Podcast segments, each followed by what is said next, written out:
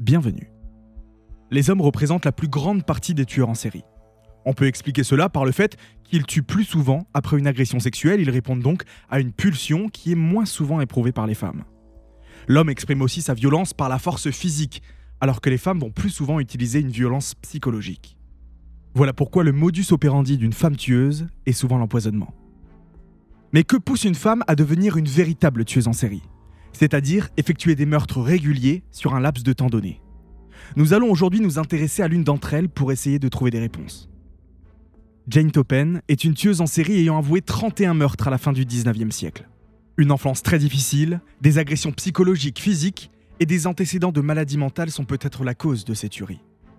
Découvrons ensemble l'histoire de Jane Topen, l'infirmière tueuse. Jane Topen est née le 31 mars 1854 dans le Massachusetts sous le nom de Honora Cayley. Ses parents, Peter et Bridget Cayley, ont deux autres filles, Neily et Dayla. Nous sommes quelques années après la fin de la révolution industrielle et la famille originaire d'Irlande est venue s'installer aux États-Unis pour espérer avoir une vie meilleure. Sauf que le contexte de l'époque était très différent pour les immigrés irlandais. Ils subissaient un racisme très violent, notamment à cause de leur foi. Ils sont catholiques alors qu'aux États-Unis, c'est la religion protestante qui domine. L'exclusion et les insultes que vivent la famille au quotidien rendent la vie très compliquée. Les parents tombent peu à peu dans l'alcoolisme et la folie, et la mère d'Honora mourra en 1860 à cause d'une tuberculose, mais d'autres théories pensent aussi que c'est à cause d'une consommation excessive d'alcool. Cette situation ne va pas du tout arranger les problèmes de son père. Peter boit, beaucoup plus qu'avant, et a un comportement très bizarre. Il est violent, et en plus de ça, il fait des crises de folie. Les habitants du quartier l'avaient même surnommé Peter le crack, pendant une crise de démence survenue à son travail, il a fini par se coudre les paupières entre elles.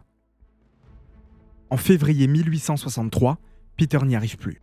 Il va supplier un orphelinat pour filles de Boston de prendre ses deux dernières filles. Même si en temps normal cette structure n'accueille que de très jeunes fillettes, ils vont accepter de les accueillir en voyant Honora et Dayla. Les filles étaient sales, elles avaient leurs habits complètement déchirés, et ils ont constaté qu'elles avaient subi des abus psychologiques et aussi sûrement sexuels. La garde est donc très vite retirée à Peter, qui reste seul avec Nelly, car elle est plus âgée, et il ne reverra plus jamais ses deux autres filles. L'orphelinat dans lequel vont être emmenées les sœurs est un peu spécial, puisqu'il forme des fillettes à devenir de futures servantes.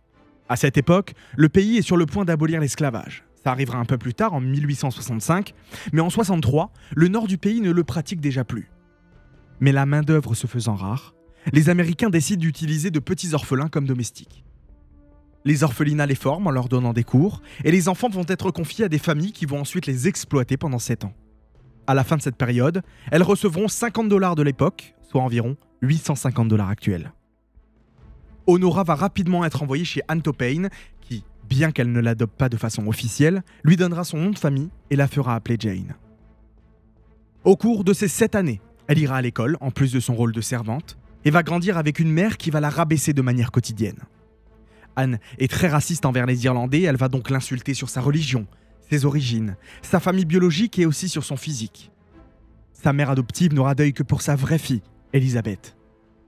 Honora, vivant maintenant sous le nom de Jane Topane, va développer une haine viscérale envers sa mère et sa sœur adoptive. Mais elle s'accroche à un rêve. Elle veut devenir infirmière. L'enfance de Jane est sûrement l'un des facteurs principaux de son parcours criminel. Elle deviendra l'une des tueuses en série les plus meurtrières de l'histoire.